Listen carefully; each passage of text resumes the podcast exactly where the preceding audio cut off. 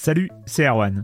Je me permets ce petit message avant votre podcast pour vous parler du festival Silence on Joue qui aura lieu le 25 mai prochain à la Cité des Sciences et de l'Industrie à Paris. De 10h à 22h, on vous prépare une journée qu'on espère passionnante avec des discussions, des débats au cœur même de la Cité des Sciences et une soirée mémorable dans un grand amphithéâtre. La billetterie est ouverte, le lien est dans la description des derniers épisodes et vous trouverez aussi un lien vers la programmation. C'est 20 euros pour la journée et la soirée, et si vous voulez juste passer nous voir en journée, il suffit d'une entrée classique pour la cité, c'est 13 euros tarif plein avec éventuellement des réductions. C'est la première fois qu'on organise un truc pareil et on espère vraiment que vous répondrez présente et présent. En tout cas, nous, on a très envie de vous croiser de rencontrer celles et ceux qui nous écoutent chaque semaine. Rendez-vous donc le 25 mai et je vous laisse avec votre épisode de Silence en joue ou de la bande-annonce ou de Gâchette gauche ou de Dans la boucle. Enfin bref, bonne écoute. I'm Sandra, and I'm just the professional your small business was looking for. But you didn't hire me because you didn't use LinkedIn jobs. LinkedIn has professionals you can't find anywhere else, including those who aren't actively looking for a new job but might be open to the perfect role, like me. In a given month, over 70% of LinkedIn users don't visit other leading job sites. So if you're not looking on LinkedIn, you'll miss out on great candidates like Sandra. Start hiring professionals like a professional. Post your free job on linkedin.com/achieve slash achieve today. La semaine des jeux vidéo, Erwan Cario, bonjour.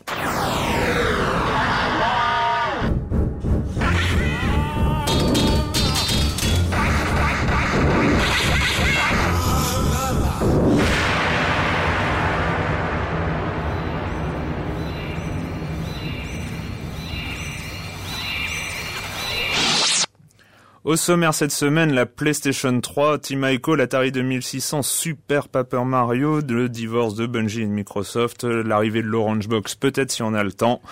Mais pour commencer, je vais présenter mes deux chroniqueurs. D'abord, j'accueille Clément Apap de Gamecult. Bonjour. Bonjour. Et Jérôme Bobo d'Eurogamer.fr. Bonjour Jérôme. Bonjour. Donc on va commencer avec Clément. Tu voulais parler de l'arrivée de Fatal Fury sur la Virtual Console. Voilà, la console virtuelle de la Wii, elle a accueilli euh, sa fournée de, de nouveautés comme chaque semaine. Cette semaine, il y a eu cinq nouveautés, dont le premier jeu Neo Geo. La Neo Geo, c'est la Rolls des consoles, qui est morte depuis quelques années, mais les jeux à l'époque coûtaient quelques centaines d'euros. Hein. Ça ne rajeunit pas. en Ça même ne temps. rajeunit pas. Et là, donc, c'est le premier jeu, Fatal Fury. On peut juste regretter qu'il soit vendu au prix un poil prohibitif de 9 euros. C'est cher pour de la Virtual C'est Console. cher pour les virtual consoles, mais bon, le jeu est pas trop trop mauvais non plus. Et Jérôme, tu voulais nous parler de Lapin. Encore plus crétin, oui, effectivement, qui euh, nous ont gratifié de facéties euh, cette semaine pour la Coupe du Monde du rugby, avec euh, d'abord une version Chabal du lapin crétin qui Oui. a traîné sur le net, et puis ensuite une vidéo euh, qui est d'abord sortie sur le net et qui a été diffusée juste avant le match euh, France All Black samedi dernier, où qui nous présentait une version très particulière du haka euh, selon les lapins, encore plus crétin. Et le AK, ça fait Wouah C'est à peu près ça. hein. Voilà, ouais, puis ça se terminait pas très bien non plus pour les lapins, encore D'accord. plus crétins. Donc euh, évidemment, l'actualité de la semaine, c'est euh, la baisse de prix de la PlayStation 3. Sony est repassé à l'offensive en annonçant une baisse de 200 euros sur une console qui a été vendue en mai dernier, c'est ça, à 600 euros. Ça fait quand même beaucoup. Euh, c'est, euh, c'était absolument nécessaire pour Sony, Clément? C'était absolument nécessaire. On l'a vu, il y a eu à peu près le, le même schéma sur la Xbox première du nom, qui avait été vendue 479 euros à l'époque, ce qui était très cher. Et très vite, elle avait baissé de prix. Là, c'est la même chose hein, sur, la PlayStation 3. Quand j'en avais parlé avec Microsoft, Microsoft avait annoncé que ses analystes propres, à l'époque de la fausse baisse de prix de l'E3, avec euh, les jeux en plus, etc., ils disaient qu'en fait, il fallait une baisse de prix drastique de 200 euros pour que, pour que la console se vende. Et elle arrive enfin. Les auditeurs le, le savent probablement, mais c'est vrai que la, la, la nouvelle console va être un peu bridée. Euh, elle va passer de 60 Go à 40 Go. Et Jérôme, alors c'est, une console euh, intéressante à acheter, Euh, indéniablement, ça sera le lecteur Blu-ray le, le moins cher du marché. Hum. Et de mais bonne- pour ça, il faut quand même une télé HD et puis à euh, condition d'avoir effectivement une télé HD. Donc, Pour le reste, euh, je pense que c'était les les ports USB et les 20 gigas de disques les plus chers du monde. Voilà, et puis et les lecteurs de cartes mémoire les plus chers du monde. Non, mais c'est vrai qu'on peut, on peut effectivement dire qu'elle manque encore de, de jeux de, de, grande qualité, de jeux de système seller, donc qui font vendre la machine. Et un peu ouais des jeux exclusifs, euh, qu'on retrouve pas sur la sur la console euh, notamment de la concurrence. voilà, notamment Unreal Tournament 3, là, qui a été repoussé en 2008, c'est un petit coup dur pour la machine. Mais c'est vrai qu'aujourd'hui, elle a, elle a un prix, euh, voilà, on n'est plus horrifié en rayon en l'envoyant à 600 euros. Et maintenant, on peut, en tout cas, comme le disait Jérôme, ça fait un lecteur Blu-ray bon marché en attendant de voir débarquer euh, les jeux de grande qualité. Donc euh, on attend 2008 quand même euh, pour la PS3. Pas forcément parce que la version standard sera la nouvelle version. D'accord. dès que les stocks pour les de, de consoles actuelles. On attend, on attend 2008 pour les jeux. Ceux qui, voilà, ceux qui veulent acheter une PS3 ont intérêt à l'acheter maintenant pour avoir la version. Alors, on va, on va passer à la suite. Si un studio au monde peut bien se vanter d'avoir tous les critiques de jeux à ses pieds, c'est bien Team Ico. Vous me contredirez pas, je pense. Mais alors la bonne nouvelle, même si on s'en doutait, c'est que donc les créateurs de Ico et Shadow of the Colossus, on s'en doutait quand même, mais euh, vont travailler sur une suite. C'est quand même une bonne nouvelle. Clément? Très bonne nouvelle. Euh, maintenant, il reste à voir quelle forme va prendre cette suite. Euh, c'est vrai. déjà, Shadow of the Colossus, c'était pas vraiment une suite. Voilà, c'était une suite spirituelle et encore euh, vaguement parentée. C'est hmm. juste qu'effectivement, c'était un produit qui était totalement différent de ce qu'on avait l'habitude de voir dans, les jeux vidéo. C'est vraiment ça qui était, qui était la force du jeu, c'était que des deux jeux, c'était des jeux à la fois poétiques, oniriques, et mais qui surtout euh, était pas du tout dans les codes du jeu vidéo classique mm. et c'est ça qui était très très rafraîchissant. donc normalement on devrait avoir ça euh, sur console next gen. Donc on euh, espère. Donc là c'est la bonne nouvelle. Aiko qui va avoir une suite.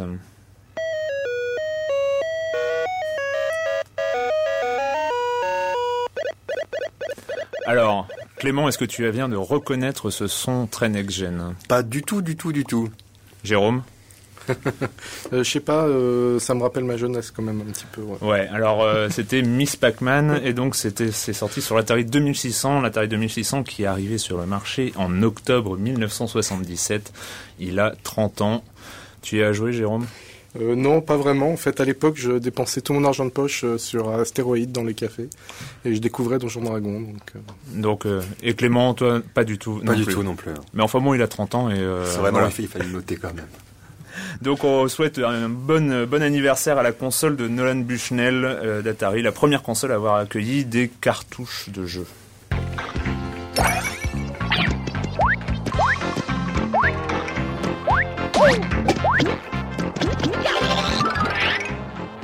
Et ça, vous reconnaissez? Pas du tout, du tout, du tout. Ah ouais. Moi non plus. Bon, vous m'aidez pas. Hein. Alors, euh, c'est Super Paper Mario, donc euh, c'est sorti sur euh, la Nintendo Wii, et donc c'est vraiment le retour de Mario, enfin avant la le grand grand retour de Mario Galaxy. Donc là, c'est on est sur une petite licence, une licence secondaire de Mario mais c'est vraiment une très très bonne surprise. Un excellent jeu, un excellent jeu. Clément. Euh, évidemment, j'avais reconnu euh, la, séquence quand même. Non, ce qui est très intéressant dans Super Paper Mario, c'est-à-dire que c'est ça fait partie donc des Paper Mario, une licence qui existe depuis la Super Nintendo et qui était parallèle au Mario classique. C'est pas un Mario classique euh, tel tel, tel qu'on les qu'on les connaît. Ça se passe dans l'univers Mario, mais moi ce que j'ai retenu, parce qu'on va probablement parler du gameplay, mais moi ce que j'ai retenu dans, dans ce jeu-là, et dans cette série-là, c'est toute la mise en abîme par rapport aux jeux vidéo et tout le second degré qu'il y a. C'est c'est pas un Mario euh, enfantin, il joue avec les codes de Mario, il joue avec les codes du jeu vidéo et ça c'est très très très rafraîchissant aussi. Jérôme Ouais, alors moi c'est pas du tout ma culture euh, jeu vidéo. Euh, j'ai très peu euh, pratiqué les consoles Nintendo. Euh, donc euh, non, Super Mario m'a bien plu effectivement. le mélange 2D 3D, il y a un gameplay très original. Parce que c'est ça le, le principe en fait de Super Mario, c'est un jeu 2D donc qui rappelle les premiers Super Mario, jeu de plateforme 2D. Sauf qu'on appuie sur la touche A et zou, on passe en trois dimensions et donc en fait les obstacles qui bloquaient le passage en 2D deviennent complètement sur un seul plan et on passe derrière, on passe devant, on les contourne. Donc ça c'est la grande nouveauté. Donc euh, ça, ça t'a beaucoup plu, euh, Jérôme. Oui, oui, on découvre. En fait, on découvre des choses qui n'apparaissent pas au départ à l'écran, en passant euh, de la de la 2D à la 3D. Et il y a tout un système de jeu qui se fait entre ces deux dimensions qui est vraiment intéressant. Juste qu'on peut noter sur ce jeu, hein, qui, est, qui, est, quand même de, de très grande qualité, c'est juste un peu dommage parce que c'est un jeu qui au, dé, au, départ était destiné à la GameCube en fin de vie, qui a été annulé sur mmh. GameCube pour être porté sur Wii.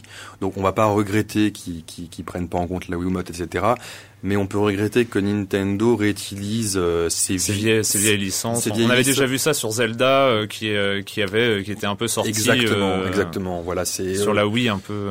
Voilà, c'est le la, la Wii qui est en manque de, de jeux pour joueurs, on va dire, de jeux pour gamers. Donc ouais. elle a récupéré le fan catalogue de la GameCube et ça c'est un peu dommage. Mais c'est vrai, donc un des un des points qu'on retiendra de Super Paper Mario, c'est vrai aussi, c'est le l'humour et le, le, le rapport aux joueurs, le rapport à l'histoire du jeu vidéo avec plein plein de plein de références un peu partout et ça c'était euh, c'était un peu le coup de cœur de la semaine.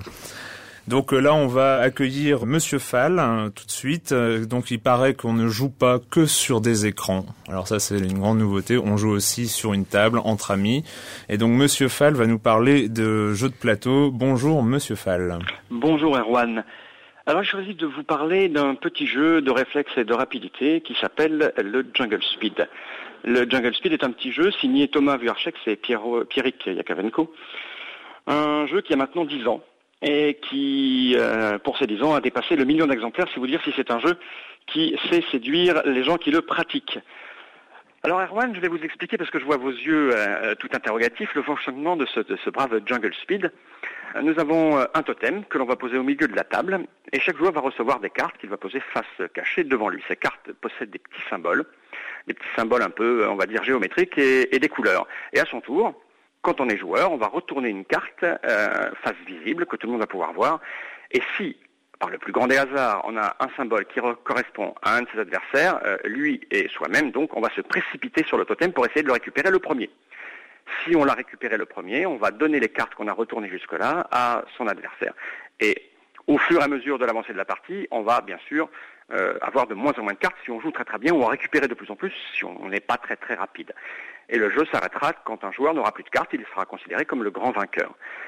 Alors vous avez pu le constater, c'est un jeu qui demande juste une concentration visuelle, euh, de la rapidité, du réflexe, et ça déclenche de, de, de, de franches rigolades, puisque bien sûr les symboles étant assez proches, mais parfois pas identiques du tout, mais on le croit, eh bien on se trompe, et là forcément les autres se moquent, et bien sûr, euh, moi en tant que joueur, ça me fait beaucoup rire, et j'espère, cher Erwan, qu'en pratiquant le Jungle Speed, vous prendrez autant de plaisir que j'ai pu en prendre.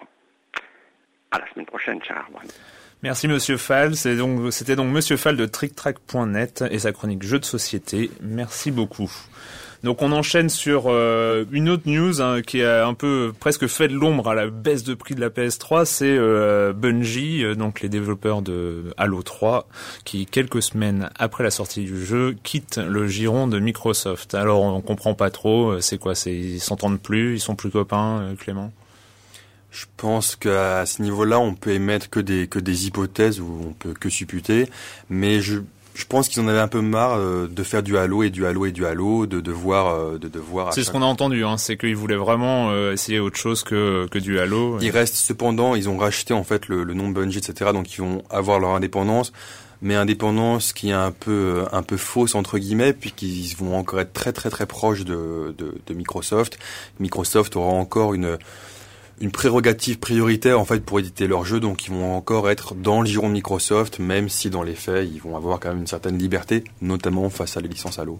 Et Jérôme Ouais, moi ce qui me surprend un petit peu, c'est que c'est le troisième studio euh, qui quitte un petit peu le giron de Microsoft. Euh, Phasa Studio a fermé il y a pas très très longtemps, qui était un des. C'était à cause de Shadowrun qui était quand même une voilà. catastrophe. Euh, une grosse merde quand même. Ouais, grosse non, merde. dire. Euh, cela dit, c'était des grosses licences. Crimson Skies, BattleTech. Mm. Donc euh, ce studio a fermé. Euh, C'était Bizarre Creations la semaine dernière qui Racheté par chez Activision. Activision. on en a parlé Et la puis semaine maintenant dernière. c'est un morceau de Bungie qui devient indépendant. Bon, c'est un petit peu curieux une époque où euh, les fabricants de consoles essayent d'avoir le plus d'exclus possible et de studios. En même, en même temps, je crois que Microsoft avait fait vraiment une razzia sur les euh, sur les studios de dev euh, il y a quelques temps, et c'est peut-être aussi un petit peu logique que certains reprennent un peu leur indépendance. euh, et je pense que c'est ils vont en racheter d'autres. Microsoft, ils ont assez d'argent. Probablement. Ouais. À suivre. Autre bonne nouvelle on, euh, de, la, de la semaine, c'est euh, l'arrivée de la Orange Box sur Steam. Donc on va avoir euh, pour 45 dollars Team Fortress 2, Portal, Half-Life 2 épisode Half-Life 2 épisode 2 et, et si on les a pas déjà Half-Life 2 et l'épisode 1, je crois, un truc un truc dans le genre. C'est quand même un peu le bonheur. Tu nous avais déjà parlé de Team Fortress 2. On en avait parlé, c'est vrai qu'à l'époque, moi je l'avais précommandé exprès pour pouvoir jouer à Team Fortress 2. Et euh, c'est vrai que pour, comme on l'a dit, 45 dollars, ça fait moins de 30 euros euh, à vue de nez. C'est pas cher du tout pour euh, tous ces jeux, même si on se doute que tout le monde a déjà, enfin tous les joueurs ont déjà Half-Life 2. Ouais, mais on trouve aussi euh, Portal, hein, euh, donc euh, qui est un espèce de puzzle game en 3D. T'en as entendu parler, Jérôme? Oui, oui, un petit peu. mais bon, c'est vrai que cette Orange Box est vraiment super complète pour un prix vraiment modique. Ce qui est très intéressant, c'est effectivement, on, on voit qu'avec des jeux comme ça, on est en train de passer d'un système de distribution réel avec la boîte à un système de distribution digital. Hmm. Là, il y avait un vrai intérêt. En fait, on le paye, on paye le jeu beaucoup moins cher puisque là, on a quand même plus qu'un jeu. On a un jeu, ces deux add-ons un mini-jeu plus euh, Team, Fortress, 2. Et euh, c'est vrai que voilà, pour moins de 30 euros euh, livré sur son PC, c'est quand même un grand pas en avant. Un grand pas en avant. Donc on va arrêter pour les jeux vidéo cette semaine. quand vous ne jouez pas, ce qui doit arriver, vous faites quoi, Jérôme Alors moi j'ai craqué sur un bouquin, l'incroyable Spider-Man en pop-up. C'est un les pop-up, c'est ces choses qui vous sautent au nez. On avait quand on avait 5 ans et qu'on était émerveillé sur les livres. Quand on ouvre le livre, ça vous saute au nez et c'est franchement génial. C'est apparemment une série, c'est pas très cher. C'est combien euh, C'est euh, moins de 20 euros, c'est ah. euh, oui exactement. Et le premier numéro est sur Spider-Man. Apparemment, les autres seront sur d'autres héros Marvel à suivre. C'est vraiment sympa. Clément ben moi je vais citer Les Rois de la Glisse, qui est un qui est un film bon que j'ai pas vu au cinéma, qui coûte effectivement ça coûte 10 euros. Moi je l'avais vu dans, dans l'avion et euh, c'est à Will Ferrell. Hein. Voilà, c'est oh, c'est. Mon Dieu, quelle horreur. Et mais c'était c'était très sympathique en tout cas euh, pour égayer un vol transatlantique euh, vers Los Angeles et, le 3.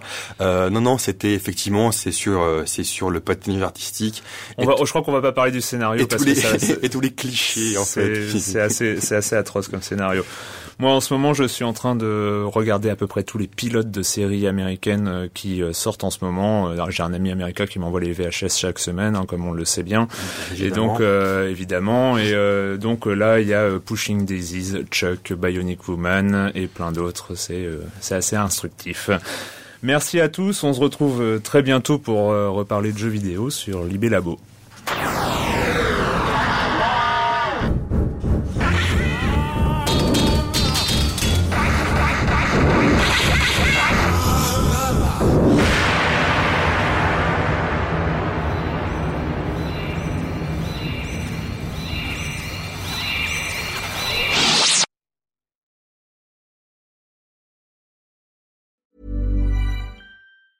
Ever catch yourself eating the same flavorless dinner three days in a row? Dreaming of something better? Well, HelloFresh is your guilt-free dream come true, baby. It's me, Kiki Palmer. Let's wake up those taste buds with hot, juicy pecan-crusted chicken or garlic butter shrimp scampi. Mm. Hello Fresh. Stop dreaming of all the delicious possibilities and dig in at HelloFresh.com. Let's get this dinner party started.